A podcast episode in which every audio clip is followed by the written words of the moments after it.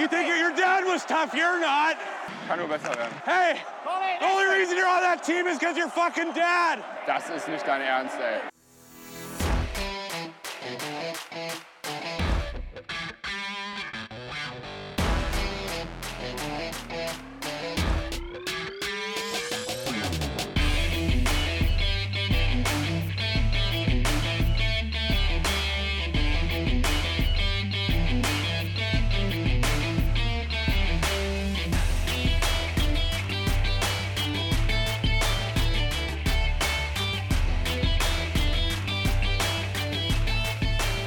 Es ist Mittwochabend, 19.26 Uhr. Herzlich willkommen zu, jetzt muss ich einmal kurz nachrechnen, zur 73. Ausgabe von Trash Talk, dem DG-Podcast und einer weiteren Ausgabe von Let's Trash Talk About, einem Spielerporträt über einen neuen Spieler. Heute geht es um den Rookie des Jahres in der vergangenen Saison, um Bennett Osmi. 19 Jahre jung, geboren in Zittau in der Lausitz, ähm, kommt von den Eisbären Berlin zur DEG. Linker Stürmerspieler, 1,92 groß, 95 Kilo schwer. Und ähm, da stellt sich mir die Frage, kann er in die Fußstapfen von Tobi Eder treten? Hat er das Potenzial und äh, ja, die Qualität dazu? Und diese Frage und hoffentlich auch viele weitere kann mir beantworten Jakob vom Podcast und Blog Puckeflüster. Hallo Jakob, herzlich willkommen im Crash Talk. Schön, dass du da bist. Ja, moin, freut mich, dass ich heute Gast sein darf.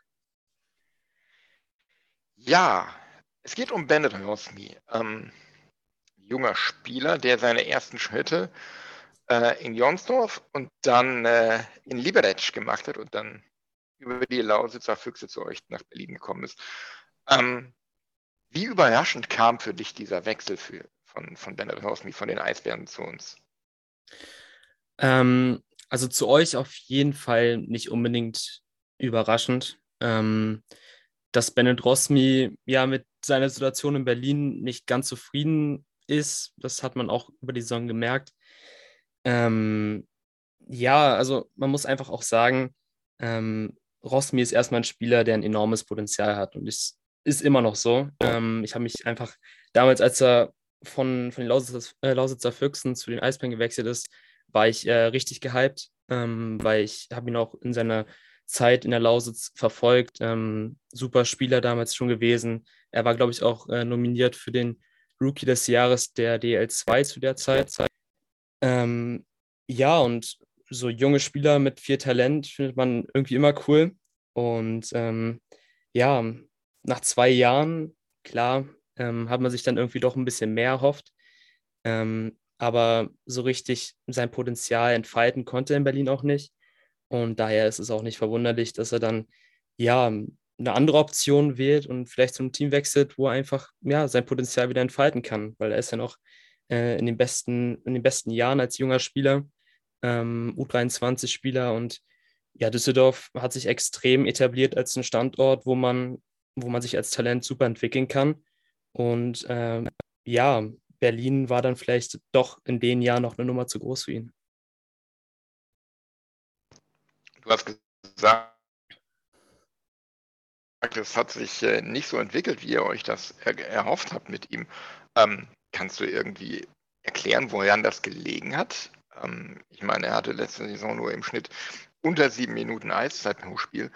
Ähm, dass das für jemanden wie ihn, der den Anspruch hat, äh, als wirklich Rookie des Jahres dann auch entsprechend einen Beitrag zum Spiel zu leisten nicht genug ist, ist klar. Aber ähm, ja, gab es da irgendwie Gründe für, die man erkennen konnte von außen?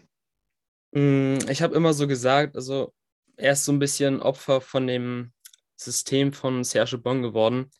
Ähm, Obong ist ein Trainer, der natürlich sehr gerne seine Superspieler spielen lässt. Ähm, und Berlin hat halt eben auch einen enorm starken Kader. Ähm, und da ist es natürlich auch ja als junger Spieler schwer, auch eine große Rolle bei einem Team zu spielen. Ähm, und ja, Ubong ist einfach bekannt dafür gewesen, dass er die jungen Spieler dann eher ja, in Reihe 3 und 4 geparkt hat. Und ja, die Reihe 3 und 4 kriegt dann bekanntlich nicht unbedingt ähm, viel Eiszeit. Und ähm, ja, dann fällt es, denke ich mal, auch als junger Spieler schwer, in dieser Eiszeit viel zeigen zu können. Ähm, natürlich sind dann auch die, die Reihenpartner nicht so qualitativ hochwertig, wie wenn er zum Beispiel in Reihe 1 spielen würde. Ähm, und ja, ich glaube, so an Rosmis Leistung hat es nicht unbedingt gelegen oder an seinem Potenzial, weil er hat halt Potenzial, aber wenn du es halt ja in manchen Spielen nur über drei Minuten zeigen kannst, naja, dann was willst du da großartig tun? Also du kannst ja nicht in den drei Minuten sieben Tore schießen. Ähm, deswegen finde ich es immer ein bisschen schwierig, vor allen Dingen halt immer diese jungen Spieler in Reihe 3 und 4 zu parken. Und ähm, ich glaube, das war auch mit das größte Problem, warum er so wenig Eiszeit bekommen hat.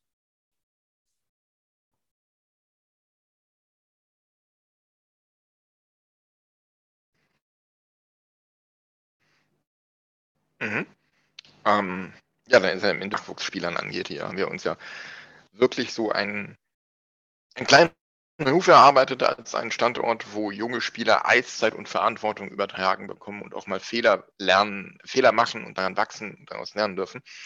Ähm, was sind denn so seine Stärken? Er ist ja, ich habe es ja gerade eingangs gesagt, ähm, in der letzten Saison zum Rookie des Jahres gewählt worden. Ähm, was sind so seine Stärken? Ja, ich muss sagen, ähm, Rosmi weiß auf jeden Fall, was er für einen Körper hat und kann diesen auch super einsetzen. Also in den Zeiten, Eiszeiten, wo ich ihn dann gesehen habe, ähm, habe ich eigentlich ihn immer extrem hart arbeiten sehen. Er nimmt sich nicht zurück, ähm, auch gegen Spieler, die halt auch schon etablierte Spieler in der DL oder generell einfach ja, viel Erfahrung haben, ähm, sondern er versucht halt trotzdem da voll reinzugehen und ähm, sich die Pucks zu erobern. Und ich glaube, so ja, diese Stärke, ähm, die ist auf jeden Fall eine, also diese körperliche Stärke ist eine seiner größten Stärken.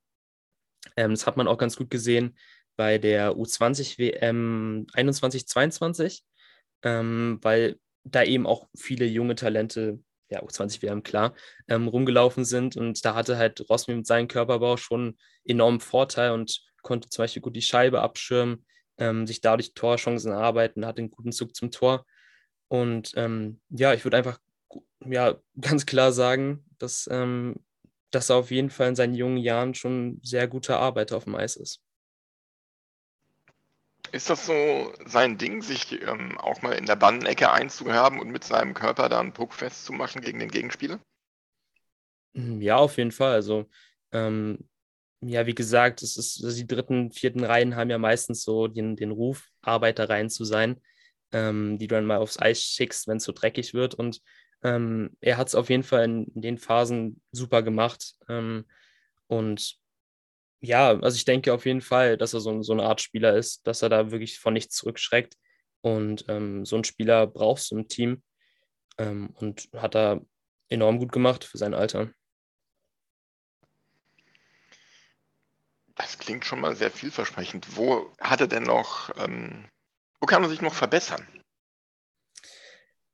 Ich habe mich ein bisschen schwer gezahnt damit, so, also generell auch bei, bei Stärken und Schwächen, ähm, so welche herauszufinden, weil das ist ja bei den Spielern, die wenig Eiszeit haben, da achtest du dann, wenn du, ja, keine Ahnung, in der Kurve stehst, nicht so, so krass drauf. Ähm, ich habe ja schon im Vorgespräch mit dir ein bisschen gesagt, zu zum Beispiel Calvin Clark hätte ich dir viel mehr Punkte nennen können, weil, weil er eben viel mehr gespielt hat als Rosmi. Ähm, wo ich sagen muss, ähm, ich glaube, seine Konstanz müsste noch besser werden. Er muss auf jeden Fall konstant auch die Leistung bringen. Auch sich jetzt in Düsseldorf zu beweisen, das ist, glaube ich, jetzt ganz wichtig, ähm, dass er von Anfang an da ist, ähm, mit dem Kopf und auf dem Eis halt auch. Und ähm, damit er dann da zeigen kann, okay, ähm, in Berlin wurde ich vielleicht nicht so geschätzt, ähm, wie ich es hätte, ja, oder wie ich geschätzt werden sollte. Und ähm, ich glaube, wenn er da mit dem Kopf da ist, ähm, wenn er die Konstanz entwickelt, ähm, zum Beispiel halt auch, wie er das der, bei der U20-WM damals gespielt hat, da war ja so überragend. Da haben da teilweise angefangen, ähm, die ganzen Leute, ähm, die LA Kings-Fans sind, ähm, auf Twitter loszuschreiben, ja, holt man den Ross Meet zu den Kings und so, ja, ist ja die Connection da, Icebank Kings.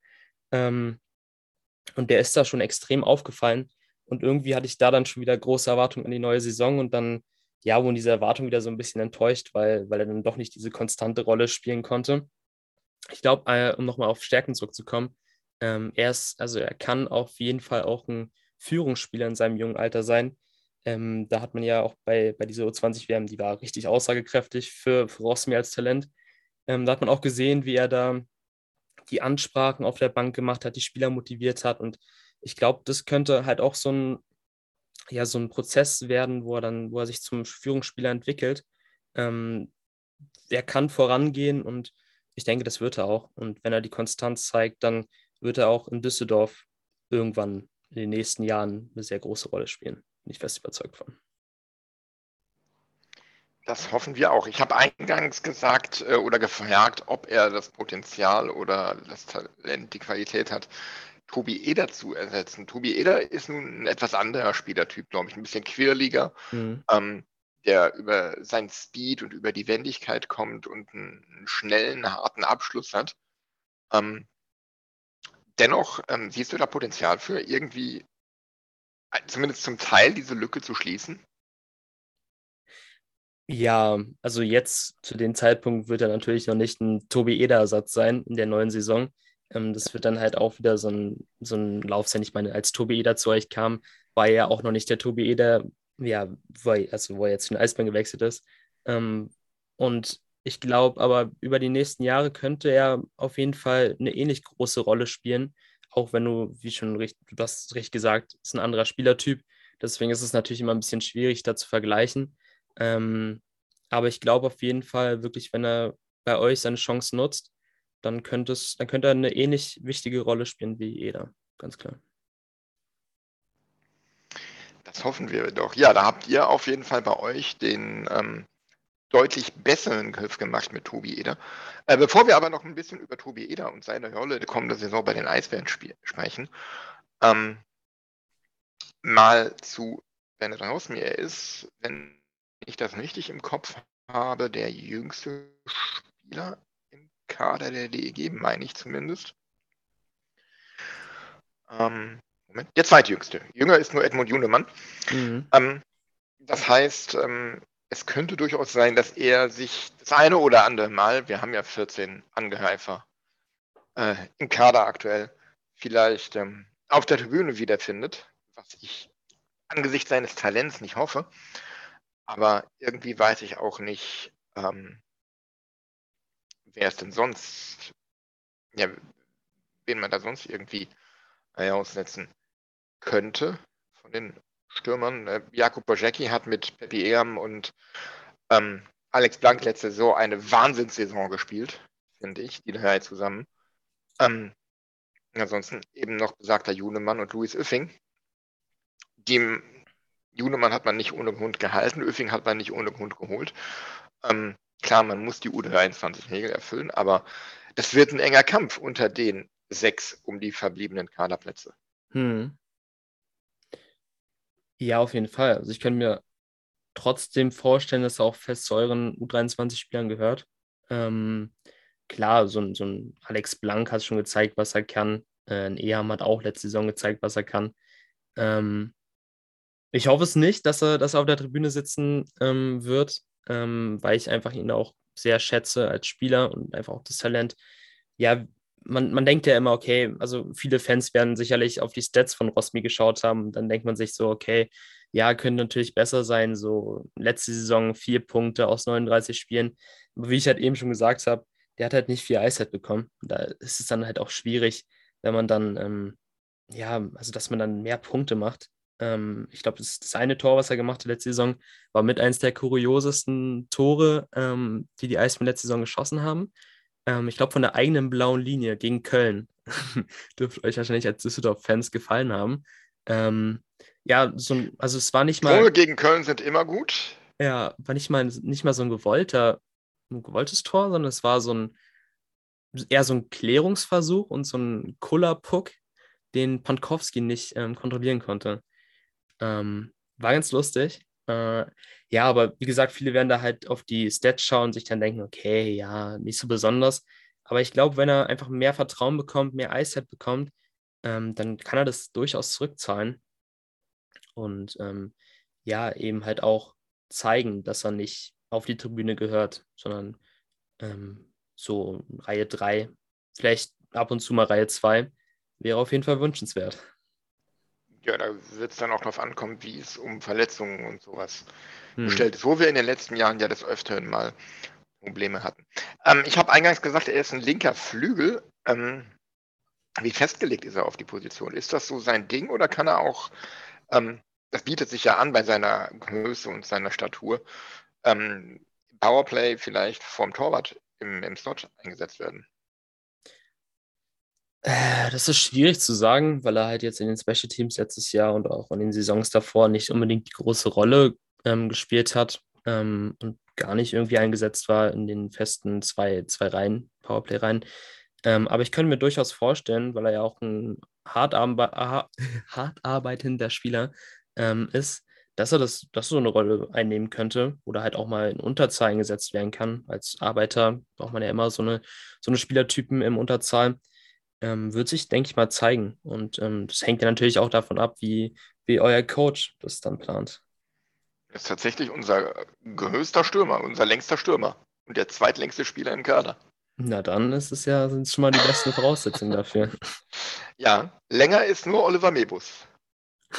Okay, das wird auch schwer, wird auch schwer Oliver Mebus einzuholen. Da, da liegen nochmal geschmeidige 13 Zentimeter zwischen. Ja, schon krass, schon krass. Ja, ähm, gut, sind wir gespannt auf Bennett Horsmi bei der DEG. Ähm, ja, Tobi Eder bei euch. Ähm, ich bin neidisch. Ich hätte ihn gerne weiter bei uns gesehen und äh, kann euch dazu nur beglückwünschen. Ähm, was erhoffst du dir denn von Tobi Eder bei euch? Außer, dass er den nächsten Schritt macht, wenn man sich seine Punkte ans, ansieht bei der DEG äh, in den Jahren, die er da war. Sechs Punkte, 18, 28, 36. Das ist schon eine Tendenz, die ist beeindruckend. Ja, auf jeden Fall. Also für sein Alter, als ich gesehen habe, okay, die Eisbären sind interessiert an Tobi Eder, ähm, war ich auch schon direkt hype, weil ich einfach auch, klar, du schaust ja auch auf die anderen Teams und du schaust auch auf die Talente. Und ein Eder, der war halt auch einer, der mir immer zugesagt hat, ähm, vom, von seinem Spielstil und ähm, ich bin, ich habe große Erwartungen an ihn. Ähm, ich hoffe auch, dass er durchgängig spielen wird. Das wird auch bei unserem Kader nächste Saison schwer. Ähm, Berlin hat sich wieder einen extrem guten Kader aufgebaut und da wird der Konkurrenzkampf auch intern groß sein. Also wir haben da zum Beispiel bei uns im Blog äh, Line-Up zusammengebaut und da war dann teilweise Marco Novak gar nicht drin, weil wir da gar keinen Platz für ihn gefunden haben. Also das ist schon, also die Kaderbreite ist extrem stark bei uns dieses Jahr. Und deswegen ähm, sind natürlich auch also muss natürlich auch Eder zeigen, was er kann. Ähm, sonst könnte es ganz schnell zu so einem Barinka-Ding werden. Das hoffe ich natürlich nicht, weil ich halt, äh, habe auch Barinka für ein sehr gutes Talent gehalten. Aber ähm, da hat man sich dann vermutlich auch mehr erwartet. Aber ja, ich gehe da auf jeden Fall mit großen Erwartungen ran. Ich hoffe auch, dass, dass Eder dann das zeigen wird mit guten Leistungen. Ich würde so weit gehen und sagen, Tobi Eder ist kein Talent mehr. Tobi Eder ist ein etablierter DEL-Spieler. Ja, ja, auf jeden Fall. Also so wollte ich auch gar nicht jetzt sagen. Ähm, der hat ja bei euch so den, den Schritt vom Talent zum etablierten Spieler gemacht. Ähm, bei uns wird er dann halt wieder so, so ein bisschen weiter unten sein, weil er halt nicht einer der Top-Spieler ist. Da haben wir dann halt einfach einen Löbels oder einen Föder ähm, davor, die natürlich ähm, ja, spielerisch stärker sind. Ähm, aber ich denke auf jeden Fall, dass er das auch zeigen kann, dass er ja auch etablierter Spieler ist und dass er auch zu den Eisbären passt. Und ähm, ja, wie gesagt, Hoffnungen sind auf jeden Fall groß und wird hoffentlich dann auch zurückgezahlt werden, das Vertrauen. Ja, wenn es nicht klappt, ich hole ihn gerne mit der Schubkarre wieder zurück. ist vorgemerkt. Wir bereiten ihn dann für den Versand vorne. Alles klar. Äh, kann dann Marco Nowak direkt wieder mitbringen. Ja, als Doppelpack. Ja, dann in ein paar Jahren vielleicht im Tausch gegen den DL-Topscorer Benetton Osmi oder so. Du sagst es. Gut, haben wir das schon mal eingestellt? Ich hoffe, ähm, äh, unsere Verantwortlichen haben da beide zugehört. Ähm, wie schätzt du denn die DEG für die kommende Saison ein? Das ist ja ein ziemlich großer Umbruch gewesen bei uns. Mhm. Ähm, mich würde interessieren, so von außen, wie ist so deine Sicht auf die DEG, auf den Kader, der jetzt ja mit der Verpflichtung von Kohn Oliszewski erstmal komplett ist? Hast du da schon eine Meinung zu oder wartest du erstmal den Saisonstart ab? Ja, also ich, also bevor ich da so eine Einschätzung mache, warte ich eigentlich immer so ab, also dass alle Teams ihren Kader also fest sicher haben. Ähm, aber grundsätzlich muss ich einfach sagen, also ihr habt schon einen guten Kader, ihr habt äh, so einen guten Mix aus gestandenen DL-Spielern, die auf jeden Fall super viel Erfahrung haben. Ihr habt gute Imports. Ähm, wird auf jeden Fall wichtig sein, zu schauen, ob ein Kumiski wieder so stark zurückkommt, wie er davor war oder wie es bei O'Donnell aussieht. Ähm, ihr habt interessante Spieler dazu bekommen, Kevin Clark. Also ich muss sagen, ähm, klar, ich habe auch letztes Jahr gesagt, ähm, die Zeit von Clark bei den Eisbären ist halt vorbei und ähm, hat sich dann auch gezeigt. Aber der kann in Düsseldorf auch nochmal, also für ein, zwei Saisons absolut einschlagen und ähm, war halt auch in Berlin ein super, super starker Spieler, so vielseitig einsetzbar ähm, und einfach auch ein Spieler, den du gerne in deinem eigenen Team hattest und nicht im Gegnerteam sehen wolltest, weil der ist so, ging unter die Haut, so mit seinen 1,75 sind es, ähm, dass er da teilweise sich mit dem Holz angelegt hat. Das war schon, war schon lustig. Und so ein, so ein, so ein Giftzwerg, ähm, ja, der könnte euch auch richtig gut tun. Ähm, und Giftzwerg so war er immer schon, schon zu seiner Zeit in Krefeld und ja, Hamburg ja, ist er mir ja. dermaßen auf den Sack gegangen. Ich habe ihn wirklich abgrundtief gehasst und war so froh, dass er endlich aus der Liga verschwunden ist, die, die Nervensäge. Ja, und dann ist er wiedergekommen und war dann dieselbe Nervensäge. Hat mir gefallen auf jeden Fall, ich denke euch nicht. Ja, also guck, wenn ich da auf euren Kader schaue, ihr habt wirklich extrem interessante Spieler dazu bekommen. So ein Phil Verone finde ich auch super interessant. Ähm, ich denke, da, der wird auch einschlagen und ja, ich sehe euch da auf jeden Fall. Also, ihr seid schon Kandidat um die Playoffs. Ähm, ihr macht da die letzten Jahre auf jeden Fall super, super Arbeit. Ähm, habt immer einen super guten Mix aus jungen Talenten, die einfach zeigen wollen, dass sie halt auch ja, zu gestandenen DL-Spielern werden können und halt auch aufs guten Imports. Und ja, da sehe ich euch auf jeden Fall als Kandidat zum, um, auf jeden Fall um die Playoffs. Ja, ähm, danke. Ähm, ich bin da noch ein bisschen zwiegespalten. Ähm, das ist, ist normal. Ist normal, ne? Man ist, normal. ist ja immer mit dem eigenen Team immer kritischer. Ja. Mit, mit dem anderen Team, mit anderen Teams. Ähm, ich weiß noch nicht so recht, was ich davon halten soll. Irgendwie habe ich so das Gefühl, ähm, wenn alle fit bleiben und wenn das System des neuen Trainers funktioniert, und dann ist das eine Mannschaft, die um Platz 6 mitspielen kann. Dann muss aber alles passen und dann muss irgendeine andere Mannschaft verdammt viel Scheiße am Schläger haben. Ja, wird sich auf jeden Fall zeigen. Also Thomas Dolak ist ja jetzt auch ein Coach, der sich noch nicht unbedingt auf der Head Coach Ebene zeigen durfte. Ähm, also ich habe mich auch, also ich war sehr verwundert, dass Roger Hansson nicht bleibt. Ich fand den wirklich, der hat, der hat super zu euch gepasst. Ähm, ja, ich weiß, ich kenne die Hintergründe nicht, aber ähm, ich bin auf jeden Fall gespannt, wie Thomas Stolak Eishockey spielen lässt. Und ähm, ich glaube, ja, wird auch viel daran liegen, wie das System nächste Saison passt. Und ähm, die Spieler können noch so gut sein. Du kannst aber auch mal so eine Scheißsaison wie letztes Jahr die Eisbären haben. Ähm, das ist immer abhängig von mehr Faktoren als einfach nur ja, die Kaderliste. Ähm, da können noch so viele NHL-Stars ähm, und Spieler mit Erfahrung aus fünf verschiedenen Ligen draufstehen. Ähm, das Teamgefüge muss passen, das System muss passen. Und da bin ich auf jeden Fall gespannt. Werde ich auch, ja, mal schauen. Vor allen Dingen jetzt, wo Rosmi da ist, werde ich auch auf jeden Fall auf Rosmis Werdegang schauen und dann mal gucken.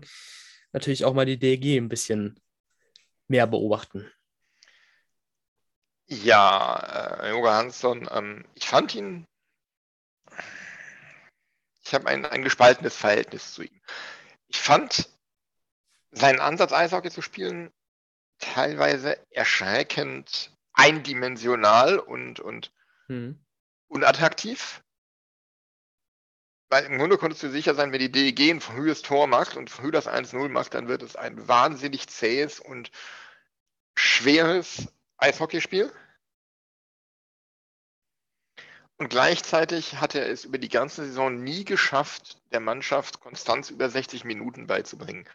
Und das hat sich vom ersten Spieltag gegen Ingolstadt zu Hause durchgezogen bis zum äh, Viertelfinale in Ingolstadt im letzten Spiel, dass du es nicht schaffst, mehr Tore Vorsprung nach dem zweiten Drittel oder kurz vor Ende über die Zeit zu bringen. Das, das hat sich wie ein roter Faden durch die Saison gezogen. Das hattest du am ersten Spieltag, da führst du 3-0 und gewinnst dann nur nach Overtime, weil Mark French da den Torwart herauszieht. Du hast es gegen Köln gehabt, zu Hause, dieses legendäre Derby. Mhm. Ähm, und du hast es auch in Ingolstadt gehabt, wo du, äh, ich glaube, wie hoch war es? 6-2 oder 6-3 geführt hast und am Ende nach Overtime äh, die Saison beendest oder verlierst. Ähm, das ist so ein Punkt, den ich, den ich kritisiere an ihm. Und ähm, ja, ich fand, manchmal war das Eishockey, das er hat spielen lassen, zu kompliziert. Ähm, vielleicht liegt es auch daran, dass ich einfach nur ein Freund von einfachem Eishockey bin, aber mir war es oft noch ein Pass oder ein Kringel zu viel, anstelle einfach mal den Abschluss zu suchen. Und, und das hat dann auch oft dazu geführt, dass Pässe auf die falsche Seite kamen. Oft Pässe in den Rücken oder auf die Rückhand, sodass die, die Mitspieler dann den, den One-Timer nicht mehr nehmen konnten. Das war schon auffällig. Von daher, ähm, so überraschend das kam, so nachvollziehbar war es am Ende auch für mich. Hm. Ja, du bist da mehr der Experte als ich, was die DRG angeht. Ähm, ja, von außen hingesehen, du siehst ja, ich verfolge da nicht jedes Spiel der DG. Ähm, aber ja, grundsätzlich in den Spielen gegen uns fand ich euch auch immer, also ich fand, fand das Eishockey gar nicht mal schlecht, was ihr gespielt habt, aber da scheiden sich ja die Geister. Ich bin, glaube ich, auch. Nee, schlecht bisschen... fand ich es nicht, ich fand es nur, nur unattraktiv zum Angucken, weil es halt. Ja, ähm, ja. Ähm, dass das defensive Eishockey von Harold Kreis oder Hans Zach nochmal ähm, auf eine schwedische Art auf die Spitze getrieben war. Ja, Defensiv-Eishockey ist immer ähm, unattraktiver anzuschauen. Ähm, ich meine, bei uns Ubang lässt man ein super offensives System spielen, deswegen macht es immer Spaß zuzuschauen. Ähm, aber klar, eine, eine, gute Defensive ist ja auch schon mal ähm, die halbe Miete, um gut abzuschneiden in der Saison. Muss man immer einen guten Mix draus finden. Ich glaube, ich finde es interessant, also ich bin gespannt, wie ihr so auf ähm, ja, Abgänge von Fischbuch klarkommt als Team. Ähm, oder also Fischbuch, Barter, äh, auch ein Harper war in der letzten Saison so Gesichter, wo du gesagt hast, so mit Führungsspieler auch im Team. Ähm, die werden schmerzen, denke ich mal. Und ähm, ja, ja, wenn man das so betrachtet, so was dazugekommen ist, klar, halt auch viele gestandene Spieler, aber halt auch viele junge Spieler. Ähm, und zum Beispiel auch so ein Rosmi, der halt einfach erstmal wieder in diese Rolle kommen muss, dass er halt ein gestandener DL-Spieler ist. Ähm, mal gucken. Bin ich gespannt. Ja gut, Steven Harper hat stark angefangen und stark nachgelassen im Laufe mhm. der Saison. Äh, von daher denke ich, ihn zu ersetzen wird nicht so schwer wie die anderen Abgänge Fischbuch, Bartha und Eder. Mhm. Ich glaube, dass das auch der Grund ist dafür, dass man von vier auf zwei Kontingentspieler in der Abwehr hinuntergegangen ist. Weil man diese Qualität, die du da an deutschen Spielern im Sturm verloren hast, mit diesen dreien, nicht gleichwertig mit deutschen Spielern ersetzen konntest. Ja, ja. Da ist der Markt viel zu klein und einfach auch, ja, die anderen Teams haben dann zu viel Geld, dass man dann da fest mit planen kann. Deswegen, ja, tut dann halt auch weh zu sehen, denke ich mal. Und ähm, mal gucken, bin gespannt. Aber ihr habt auf jeden Fall für, für die Defensive auch gute deutsche Spieler bekommen. Bin ich auch gespannt, wie die funktionieren. Genau, das wird sehr spannend, ähm, weil ähm, ja, ich habe im Moment noch keine Ahnung, wie das alles funktionieren soll. Das sind für mich ähm, alle Spieler, die theoretisch alle, bis auf Nick Geithner und Moritz Wirth, ähm, Top-4-Verteidiger sind, hm. aber dann trotzdem schon sechs. Von daher wird es spannend, wie sich das dann aufteilt. okay, die ersten drei Spiele fehlt Alec McRae. Ja. Aber danach, ähm, ja, das Fragezeichen Kyle Komiski. Der mhm. wird, wie alt wird er denn im Laufe der Saison? 37 tatsächlich, oder ist er schon 37 geworden? 36, also 36 ist er, glaube ich, noch. Ja. Er wird 36, wird im Dezember 37. Ähm, ja, und Kreuzband ist, wie, in welcher Verfassung er zurückkommt, wird spannend sein. Ähm, ob er nochmal diese prägende, wichtige Säule sein kann in der Verteidigung, auch im Hinblick auf den Spielaufbau. Das wird sich zeigen. Ich hoffe es sehr. Ja, und dann kommt es halt darauf an, dass man von Verletzungen verschont bleibt und die auch alle so funktionieren, wie, sie, wie, sie, wie man sich das vorstellt, wie man sich das vorstellt. Spannend. Aber, aber jetzt, wo ich hier mal einen Berliner im Podcast habe. Oh. Es gab da in der letzten Saison so ein Gerücht Ja. über, über eine Sitzung des Mannschaftsrats oder, oder der Mannschaft Hm. mit eurem Geschäftsführer und in dem Kontext fiel der Name Pavel Groß. Du ahnst, worauf ich anspiele. Ja, ja, ja. Was ist denn an der Nummer dran? Oder ist das einfach nur aus irgendwelchen kreativen Köpfen entsonnen, entsponnen?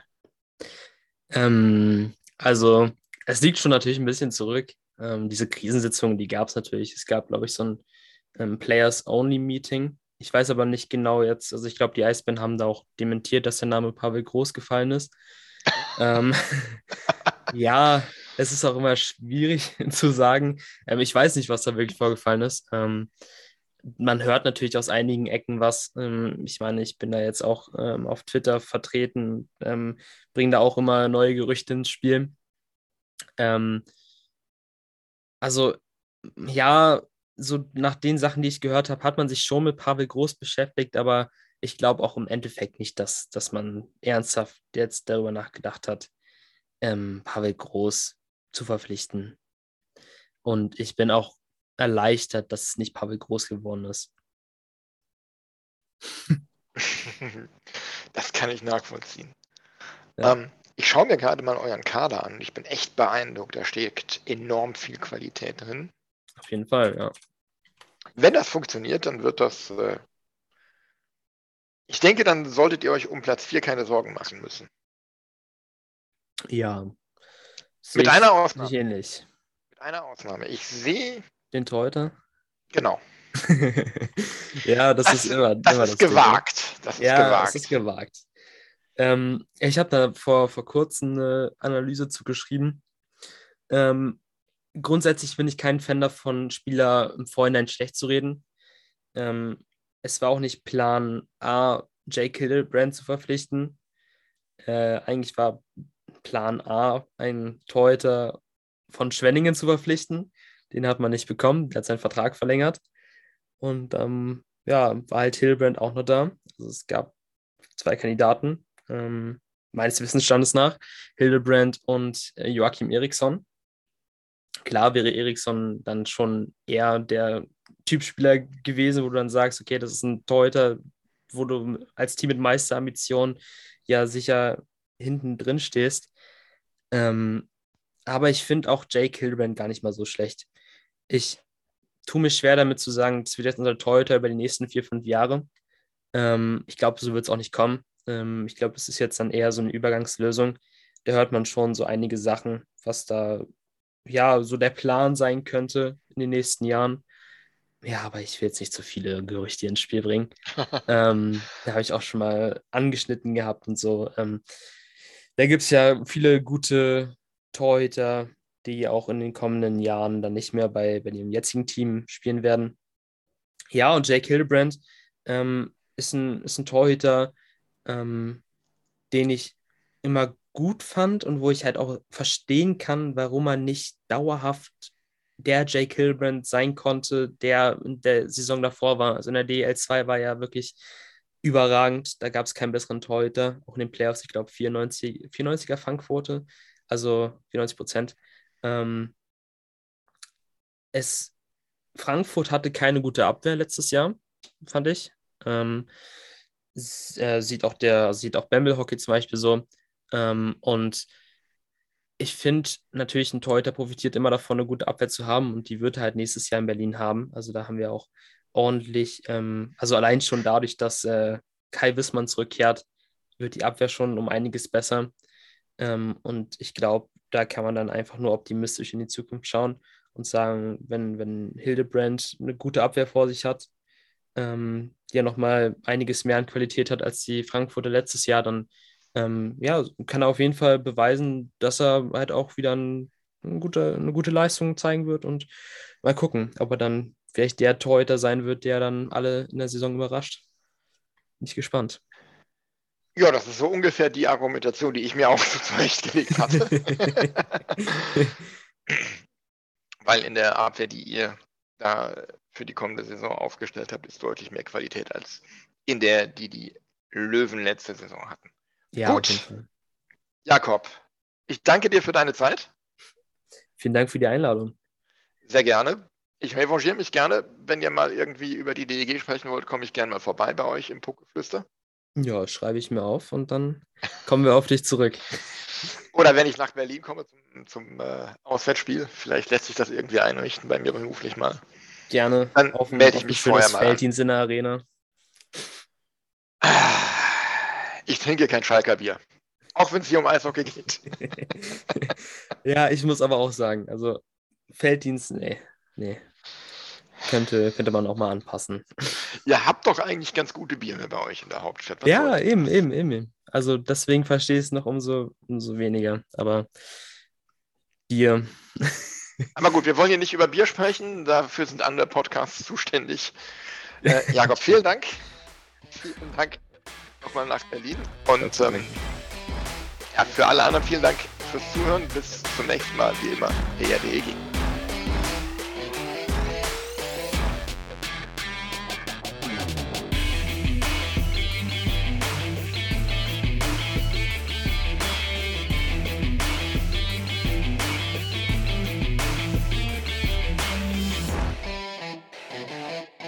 It's a fucking Coldplay scandal.